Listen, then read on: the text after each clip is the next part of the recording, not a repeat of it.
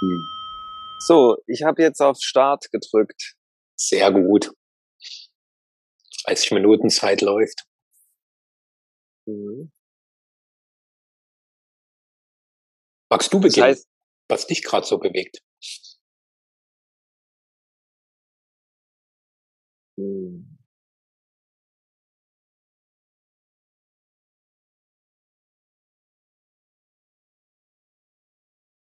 Also ich hatte vor, vor ein paar Tagen hatte ich einen ganz besonderen Moment. Da, da sind so alle mentalen Gerüste und Konzepte von mir abgefallen. Das hat sich angefühlt wie Moksha. Hm. Die Befreiung. Es hatte so direkt auch quasi die, der, die, die Brücke zu diesem Moksha war im Grunde oder sind diese ganzen Corona-Maßnahmen. Also an dieser Stelle mal ein ganz herzliches Dankeschön an diese ganzen Einfälle, wie man unsere Gesundheit retten kann. Aber das sind ja hm, so genau genommen ähm, unsinnige Konzepte, die unser Leben aber unglaublich ähm, reduzieren auf vereinfachte Handlungsabläufe und wo man ja gezwungen ist, immer und immer wieder dieselben Routinen zu finden. Man hat da nicht viel Möglichkeit, weil sie eben zwanghaft eingesetzt sind, diese aufzubrechen, zu verändern und, oder zu gestalten. Ja, eigentlich ist ja eine Gesundheit liegt ja eigentlich in der Eigenverantwortung bisher. Auf einmal kommt das so von außen. Man muss sich quasi in diese Konzepte wie, wie reinfügen. Man kann natürlich irgendwie spielen, aber ja, das ist schon irgendwie, sind sie ja nicht dadurch weg. Sie sind ja immer noch da und irgendwie eine riesengroße Belastung. Also ich rede von mir, für mich sind sie eine riesengroße Belastung. Auch wenn ich damit irgendwie versuche, da drin eine Freiheit zu erleben. Und dadurch, dass es so eine Belastung ist, ist das ist das so eine permanente Anstrengung in mir, so ein Motor, der, der versucht, damit einen guten Deal zu finden, der das immer wieder neu versucht zu interpretieren und äh, zu hinterfragen, was steckt da eigentlich dahinter, was ist da im Hintergrund aktiv und so weiter und so fort. Es ist so ein permanenter Motor an bei mir, weil ich da gern äh, auch Antworten finden möchte für diese ganzen Dinge.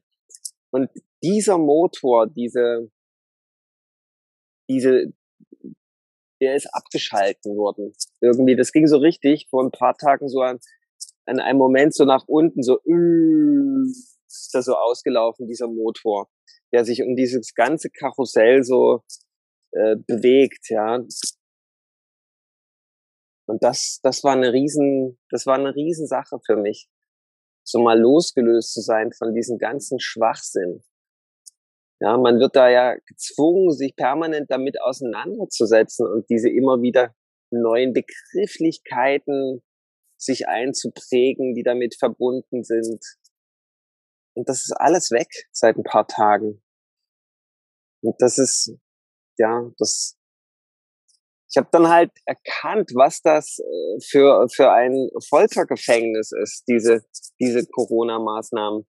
Das habe ich früher schon erkannt, aber ich habe wie Freigang davon jetzt und möchte da bestimmt nicht wieder zurück. Ja, es liegt natürlich ein Stück weit auch an mir, ob ich da wieder zurückgehe oder ob ich oder ob ich sage, ja, ich erinnere mich ab jetzt an diese Loslösung von dem und erkenne darin meinen eigentlichen Lebenswert.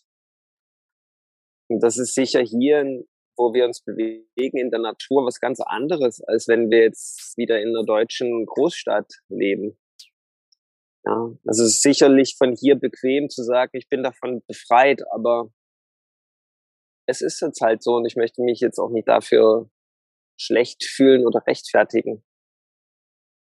Also ich stelle mir dann halt die Frage, wie kann es gelingen, innerhalb dieses äh, Corona-Maßnahmen-Foltergefängnisses Moksha zu erfahren.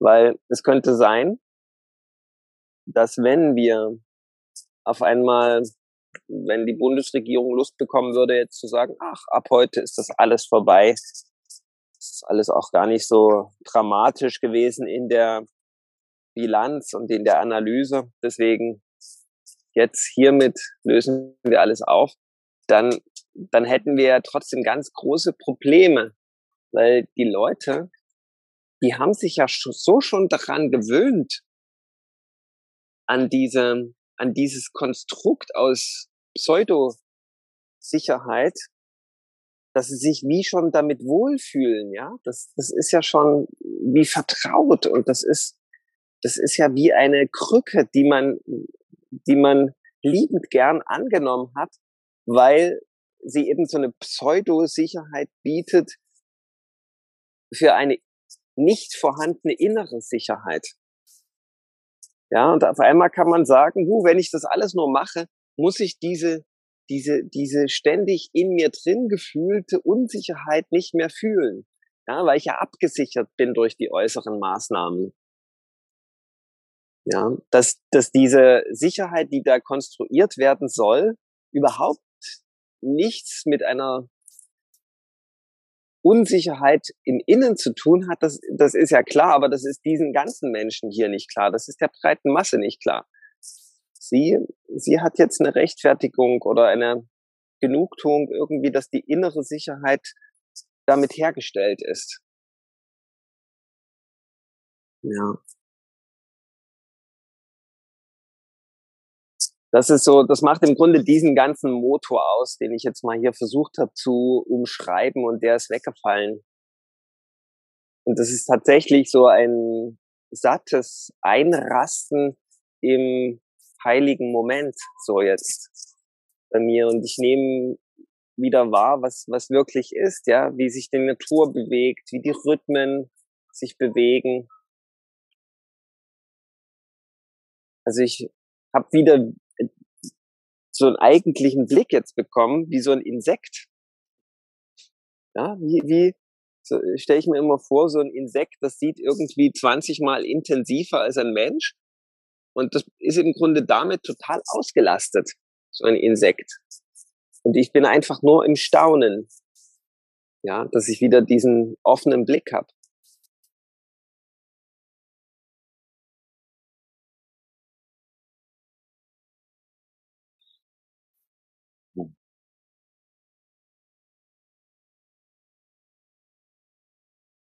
Also Sie sind ja gemeinsam schon öfters an den Punkt gekommen, dass die gegenwärtige Situation eine permanente Einladung für Erkenntnis, Bewusstwerdung ist. Und das erlebe ich auch immer wieder. Und mh, hm, bei dir raschelt es ganz schön am Mikro. So, jetzt ist es still, danke. Okay. Dass das so, so ja, wirklich so, so ein permanentes Einladen zur Bewusstwerdung ist. Und für mich gibt's da immer wieder eine ganz elementare Umkehrbewegung und das ist die immer wieder nach innen, immer wieder nach innen, immer wieder nach innen. Weil jetzt ist ja gerade so der Drang des nach außen Schauens massiv verstärkt worden. Also wo es wie so ein Zwang gibt, schau dahin, orientier dich an dem, was dir vorgegeben wird, mach das mit. Und das, für mich ist das so, als würde das so dieses innere Spannungsfeld, was sich vor allen Dingen so ohnmächtig fühlt, immer mehr anheizen. Und es gibt immer mal wieder Phasen, wo, wo diese Ohnmacht dann in so Wut umschlägt, wo so diese Rebellion in mir aktiv wird. Und ich hatte in den letzten Tagen auch immer mal wieder so, so wie so tiefere Einsichten auch in das Wesen der Rebellion. Und dass Rebellion ja eigentlich auch nur der unmittelbarste und wahrscheinlich auch vehementeste Ausdruck von ich will nicht hier sein ist. Das ist die totale Rebellion gegen das Leben an sich. Weil das ist nun mal unsere aktuelle Realität. Das ist das, was gegenwärtig ist. Und die Wahl, die ich in dem Moment habe als schöpferisches Wesen ist, welche Bedeutung gebe ich dem? So, weil durch die Bedeutung, die ich den Dingen gebe, wächst natürlich was. Wenn ich zum Beispiel der quasi jetzt großen Pandemie-Propaganda die Bedeutung Bedrohlichkeit gebe, wächst in mir Angst, wächst in mir diese tiefe Erfahrung von Ohnmacht. Wenn ich ihr die Bedeutung gebe, Reduktion von Ablenkungsmechanismen, um mich zum Wesentlichen zu bringen, funktioniert das System immer noch genau auf die gleiche Weise wie bei Variante 1, führt mich aber zu komplett anderen Ergebnissen. Und das ist für mich irgendwie immer wieder faszinierend zu sehen. So, ja, was gebe ich den Ganzen für eine Bedeutung? Und das ist dann auch wie eine Verbindung von meiner inneren Sehnsucht, weil meine innere Sehnsucht ist nicht Ohnmacht, sondern meine innere Sehnsucht ist Erkenntnis und somit Selbstbefreiung und Selbstermächtigung.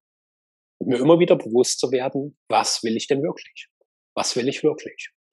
Und auch zu sehen, dass es in dieser Welt da draußen keine Veränderung geben wird, die nicht aus mir heraus entstanden ist. Es ist einfach unmöglich. So dadurch, dass ich die schöpferische Kraft der Bedeutung und über die Bedeutung quasi mehr und mehr auch Verdinglichung habe. Und das wird für mich immer, immer klarer und immer kraftvoller. Und ich begegne halt immer mehr Aspekten in mir, die dem noch ganz schön vehement entgegenstehen. Und da merke ich mal wieder, lieber Michael, dass wir unabhängig voneinander so im Wochenrhythmus gewisse ähnliche Entwicklungen vollziehen, die sich mit anderen Aspekten zeigen und gleichzeitig immer wieder zu erstaunlich ähnlichen Punkten führen. Ja, also meine Antwort, mein Statement auf die ganze äh, Kampagne von Corona ist halt, dass ich seit zweieinhalb Jahren kerngesund bin. ja. Und jetzt, jetzt habe ich mich gerade gefragt, ob das nicht auch ein Stück weit Rebellion ist. ich rebelliere mit Gesundheit.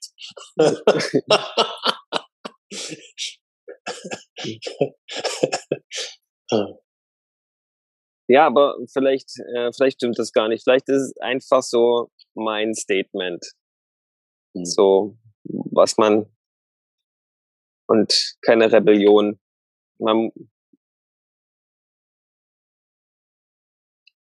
aber es ist schon erstaunlich, wie ich es geschafft habe, gesund zu bleiben, obwohl diese, diese, diese Maschine in mir so lange aktiv war.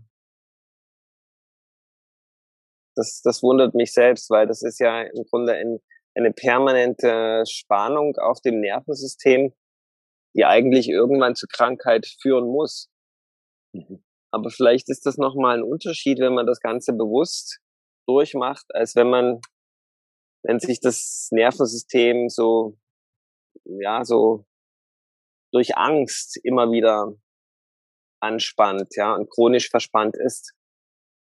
Das ist vielleicht nochmal da ein Unterschied. Und das, ich, ich, ich habe ja äh, das Ganze begonnen damit, dass ich dem Phänomen Corona und die Zwangsmaßnahmen irgendwo ein Stück weit dankbar bin, dass ich zu diesem Punkt komme. Ähm, und ich sage jetzt mal ganz, ganz salopp, es hat das vielleicht nur verstärkt, ja? dass ich mich irgendwie zwanghaft mit irgendwas immer beschäftigen muss, wo ich denke, das braucht eine Lösung und das braucht Aufmerksamkeit. Und es geht äh, vielmehr darum, wirklich diesen, diesen heiligen inneren Raum immer reinzuhalten. Und es, es ist so, es ist so vergeblich, Antworten zu finden auf, auf diese, auf diese ganze Politik, die hier äh, gemacht wird. Das ist, das ist aussichtslos, ja. Es ist also Wahnsinn, darauf äh, Lösungen äh, zu formulieren, auf diese, auf diese Situation. Und es wäre gut irgendwie, das einfach immer wie, wie rauszufegen aus dem eigenen Energiesystem und sich einfach führen lassen. Und vielleicht ist die Sensation, dass, dass der heilige Raum genug ist, bei mir bisher noch nicht groß genug gewesen. Vielleicht habe ich noch gedacht, das, das reicht noch nicht. Ja, ich bin, ich bin da in dem Sinne noch nicht genug. Ja, das wäre so eine Anknüpfung an die letzten Folgen. Mhm. Ja, und das ist aber jetzt stabil. Dieses Innere. Ich kann mir das nicht, ja, ich werde jetzt, ja, ich glaube, es ist so eine gesunde Pflicht, dass man, dass man die, sich diese, diese Reinheit bewahrt und nicht mehr diesen ganzen Schmutz reinlässt. Aber es ist manchmal leichter gesagt als getan, ja. Wenn man dann wieder in den ganzen Maßnahmen-Quatsch drinsteckt, dann, ähm, dann äh, schalten sich diese Verklebungen wieder, ja. Und da, da ist aber ganz interessanter Punkt, hey, zu beobachten, hoppla, jetzt gebe ich wieder die Macht ab, ja, jetzt ist das wieder passiert und dann kann ich neu wählen, ob ich das wirklich möchte.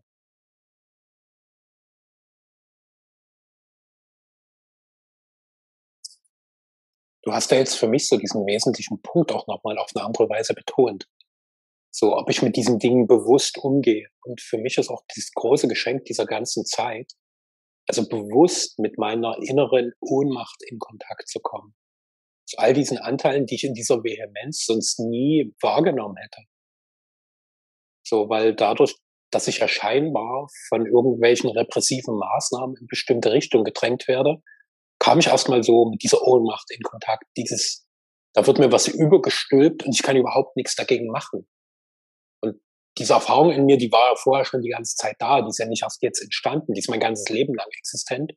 Und jetzt komme ich so in ein Feld, wo ich so tief damit in Kontakt komme, dass es sich immer mehr erlösen kann. Und ich habe in den vergangenen Tagen immer mal so kleine Abschnitte in einem Buch gelesen, was mich extrem inspiriert hat. Das kennst du auch, ist ein eigentlich ein Klassiker, würde für mich Standardwerk des neuen Menschseins unter anderem sein. Das ist Krankheit als Weg von Thorwald Detlefsen und Rüdiger Dahlke. Und ich mag den Thorwald Detlefsen ja sehr, weil das so ein Mensch ist, der sehr präzise Dinge formuliert hat. Und dort geht es halt auch wesentlich darum, wie uns Krankheiten eigentlich zu tieferen Erkenntnisprozessen führen. Und du bist ja auch jemand, der da schon sehr, sehr lange forscht und sehr viel auch vermittelt und was auch immer deutlicher zeigt, dass unsere ganze hochgerüstete, hochwissenschaftliche Medizin eigentlich total am Thema vorbeigeht. Mit einigen Ausnahmen. Also einige Ausnahmen sehe ich zum Beispiel in der Notfallmedizin, wenn es einen Unfall oder so gab. Aber alles andere ist weitgehend total am Thema vorbei. Und dort die Quintessenz dieses ganzen Buches, was unglaublich inspirierend ist, ist halt das Einzige, was es braucht, das Hinsehen. Mir darüber bewusst werden. Und wenn wir halt wieder uns mal mit diesen ganzen großen Dingen konfrontieren, die das sind und die vermeintlichen Verschwörungen, die dahinter liegen, einfach nur bewusst wahrzunehmen, was passiert aufgrund dessen in mir. Wo wird zum Beispiel mein Rebell aktiv, der halt meint, da muss sofort was dagegen getan werden. Das geht so nicht. Und auch immer wieder zu sehen, wie diese Anteile in mir dann wie aus mir rausspringen und sich draußen irgendwas in der Welt suchen, wo sie sich ausagieren können anstatt zu sehen, was steckt denn eigentlich, wenn ich tiefer, tiefer, tiefer gucke dahinter. Und bei mir, ich komme immer feineren kindlichen Anteilen in mir quasi wie damit in Berührung, damit in Kontakt. Ganz aktuell so mit einem ganz, eigentlich sehr verzweifelt trotzigen Anteil in mir, der extrem feinfühlig ist und der immer wie weggedrängt wird, der nie gewollt ist. So, das, das, das Kind, was wütend ist, was enttäuscht ist, was nie da sein durfte und was ich genauso schon mein ganzes Leben verdränge. Und diese Trotzigkeit, diese Enttäuschung von den anderen, das ist natürlich das, was ich jetzt auf einer großen kollektiven Bühne immer wieder vor die Nase gesetzt bekomme und wo ich immer wieder mit diesem extrem schmerzhaften Gefühl in Kontakt komme. Und die Erlösung ist ja nicht, wenn ich sage, bitte hebt mal alle Maßnahmen auf, sondern die Erlösung ist, in mir diesen Anteil zu sehen und einfach mit dem in Verbindung zu kommen, damit er sich aus seiner inneren permanent vor sich hin kämpfenden und super aggressiven Haltung befreien kann. So, also letztlich geht es wieder darum, in mir eine andere Verbundenheit zu kreieren und dann einfach zu beobachten, was geschieht aufgrund dessen. Also das sind so die Wege, die ich auch zu mehr und mehr Freiheit sehe. Weil ansonsten bleibe ich ja immer total unfrei, weil meine innere Freiheit immer von äußeren Umständen abhängig ist. Also ich kann nur innerlich frei sein, wenn beispielsweise alle Maßnahmen komplett aufgehoben wurden und alle, die diese Maßnahmen scheinbar mit verantwortet haben, sich offiziell bei mir entschuldigt haben, dass sie einen Riesenfehler gemacht haben. Aber das ist ja keine Freiheit. Da bin ich ja genauso noch abhängig. Und für mich ist das wahre Wesen von Freiheit, da auf dieser Ebene innerlich immer offener mit allem zu sein, was ich bin. Und dann ist so meine Erfahrung, lösen sich diese äußeren Notwendigkeiten, diese Dinge, die so sein müssen, damit ich zufrieden bin, damit ich gesund bin, damit ich dies oder jenes bin. So, weil in der Tiefe bin ich das eh alles. Da brauche ich die äußeren Umstände in dem Sinne nicht. Meine körperliche Hülle braucht natürlich äußere Umstände, um erstmal hier zu leben, aber mein Bewusstsein pff, braucht das nicht unbedingt. Wenn mein Bewusstsein meint, okay, die irdische Erfahrung in diesem Körper ist abgeschlossen, ja, ups, dann ist eben Körper erstmal weg, aber Bewusstsein lebt ja trotzdem weiter. Womit ich keineswegs die irdische Erfahrung irgendwie lästern will.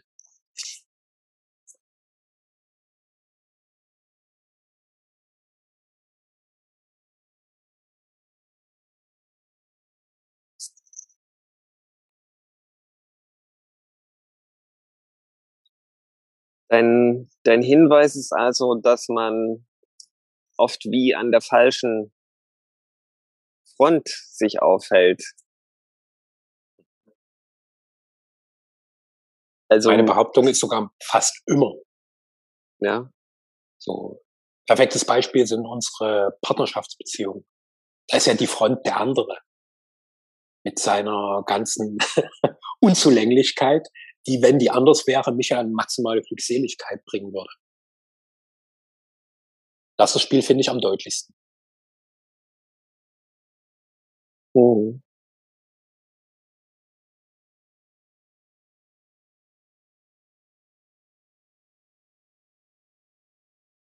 Also das ist ja wirklich, äh,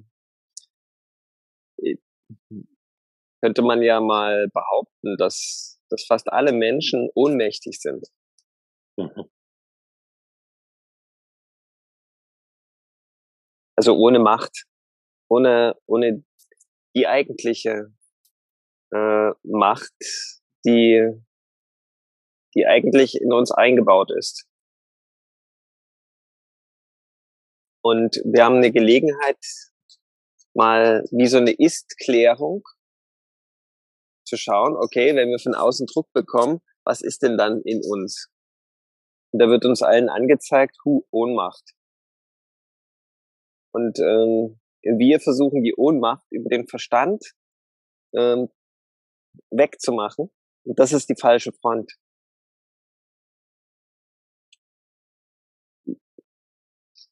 Stattdessen, eigentlich ist es ja nur, die Ohnmacht ist wie so ein Tor.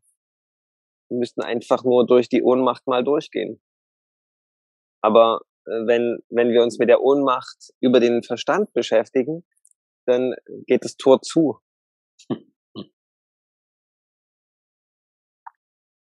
Und statt durchzugehen, machen wir das Tor wieder zu. Ja, diese, diese einmalige Chance vielleicht. Diese Gelegenheit, seine Gelegenheit, ja. Und die bleibt ungenutzt durch die Rebellion. Mhm. Also ja, Rebellion ist ja wie so eine Art Empörung. Und Empörung ist ja so, so wirklich, mehr Ego geht ja nicht. Ich empöre mich. Ich bin empört.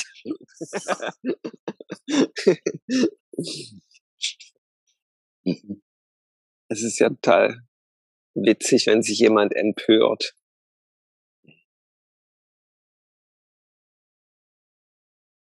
Also jetzt haben wir seit Jahren diesen Wahnsinn und wir müssen mal feststellen, wir haben diese Gelegenheit noch nicht genutzt. Mhm. Mhm. Nee, das, das ist ja nur provokant. Jetzt, du wirst natürlich jetzt wieder dich empören. Ich empöre mich. du empörst Nein. Also einfach mal provokant dahingesagt. Mhm. Ich denke, wir sind alle daran gewachsen, aber mh, hm, wenn man das so aus diesen, aus diesen absoluten Blickwinkel betrachtet, wäre vielleicht noch mehr drin gewesen. So als gesamte Menschheit. Aber das ist ja gut, wenn wir jetzt nach zweieinhalb Jahren an den Punkt gekommen sind, wo wir das äh, war, also in der Gänze realisieren, wie sehr uns das Ganze dient eigentlich. egal, es ist ja nicht gesagt, dass das schnell gehen musste. Ist ja niemand von uns gefordert. Ja.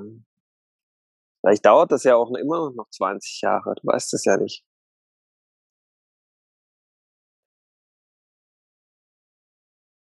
Aber umso früher wir frei sind, eigentlich, umso besser. Die, ich glaube, das ist immer noch so eine große Sehnsucht in, in vielen Menschen, dass das Moksha äußerlich stattfindet. Dass man nur lange genug warten muss, bis dann im Außen das Moksha kommt. Und man von den, von der Obrigkeit gesagt bekommt, hier, die Sklaverei ist beendet. Und das können wir vielleicht loslassen. Und sagen, okay, der Einzige, der uns von der Sklaverei befreien kann, sind wir selbst. Indem wir einfach dieser Tatsache mal ins Auge schauen.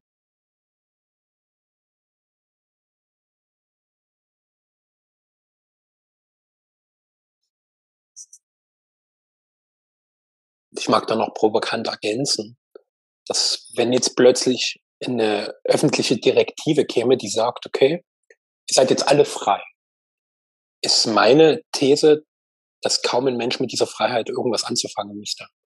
Dass die Menschen total überfordert sind. Und wir haben ja schon öfters mal auch so diese Idee der Massenmenschhaltung mit eingestreut.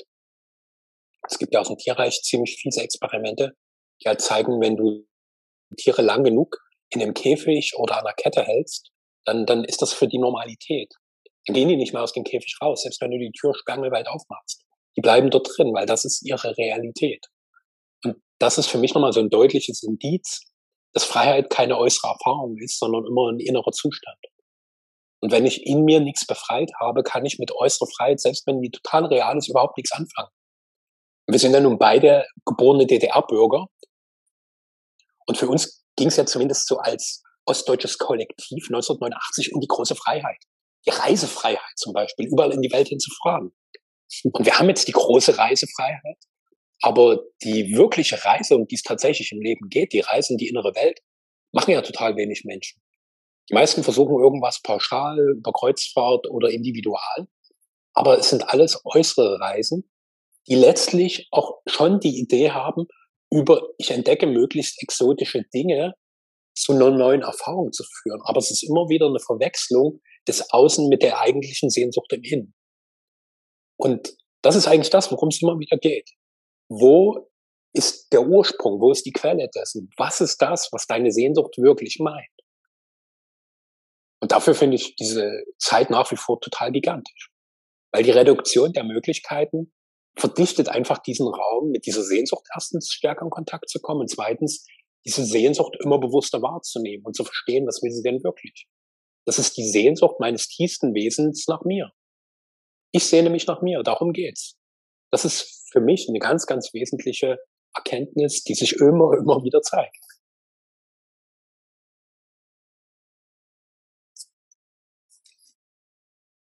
Ja, da würde ich gerne an der Stelle mich mal richtig empören. Das ist ja empörend, dass du dich empörst. also, hm, du hast da in mir was provoziert, wo du gesagt hast, ja, die äußeren Reisen und so, das bringt alles nichts. Bei, oh. bei ah. uns ist es, die wir gerade auf Reisen sind, hat ja genau dieses, dieses Leben, was wir derzeit führen, auf Reisen sein, zu diesem Kollaps von diesem Verstand geführt. Ja, also darin liegt schon eine Gelegenheit, weil du bist auf Reisen vollkommen out of Routine. Ja, du bist, du hast immer wieder ähm, neue Situationen, neue Herausforderungen. Es ist immer wieder ein neues Abenteuer.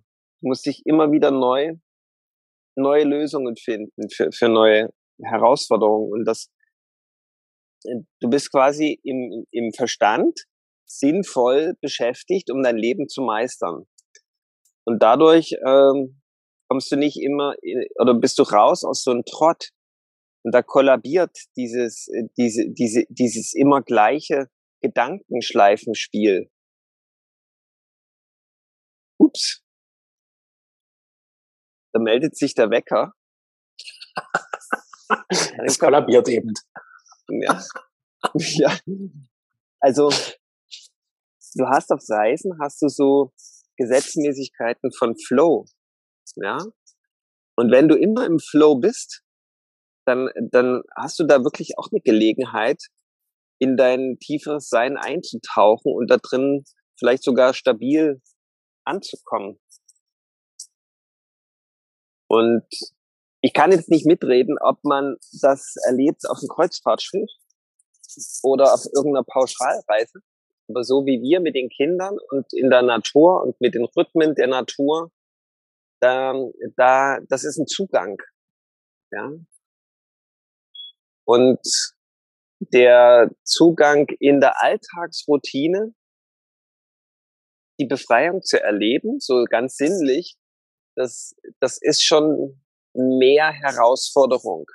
Aber ohne Bewusstsein dieses Reiseleben führt es auch wiederum nicht zur Befreiung. Das ist jetzt meine, meine für heute abschließende These zu dem. Es wäre vielleicht so ein kleiner Brückenschlag. Ja. Also vielleicht können wir uns einigen auf, im Grunde führt alles zu Moksha. Mhm. Allerdings darf das liebende Bewusstsein mit eingeladen sein. Sonst geht's nicht. Oder kommt da von deiner Seite noch eine anständige Empörung? Als anständiger Wutbürger empöre ich mich natürlich. ähm, also für mich total faszinierend gerade zu sehen, so wie äh, mein Konstrukt, was ich da einfach rausgerollt habe, bei dir so eine kleine Provokation weckte, aber gleichzeitig dann wieder in die Verbundenheit kam. Und weil mein quasi abschließendes Statement wäre genauso wieder auf Verbundenheit aus, dass alles, was du tust, immer ein Tor zu mehr Erkenntnis ist. So, dass jeder Moment schenkt dir diese Möglichkeit. Die Frage ist nur, bist du dafür bereit? Wählst du diesen Moment bewusst? Und das kann auf Reisen sein, das kann genauso sein, dass du irgendwie gerade auf Toilette sitzt und kackst und dass du dort immer freier wirst. Es ist relativ unerheblich, was du tust. So, und es gibt Dinge, die können das befördern, weil du es bewusst machst, so wie ihr, wo ihr gesagt habt, okay, uns ruft, wir wollen aufbrechen. Und mich ereilt das ja hier in meinem ganz normalen Alltag. So, wo das genauso passiert. Und da gibt's keinen, das ist der bessere Weg, sondern es gibt immer nur den Weg, den du in dem Moment wählst. Und das ist dein und euer Weg und mein Weg ist eben ein anderer. Und da gibt's kein besser oder schlechter, da gibt's keine Wertung, sondern da gibt's nur das, was wir vor einigen Episoden schon feststellten, die Einzigartigkeit die Einzigartigkeit deines Wesens und deines Weges, die sich immer wieder zeigt. Ja, das wäre so mein empörungsfreies und vielleicht doch Empörung provozierendes Statement zum Abschluss. Aho. Aho.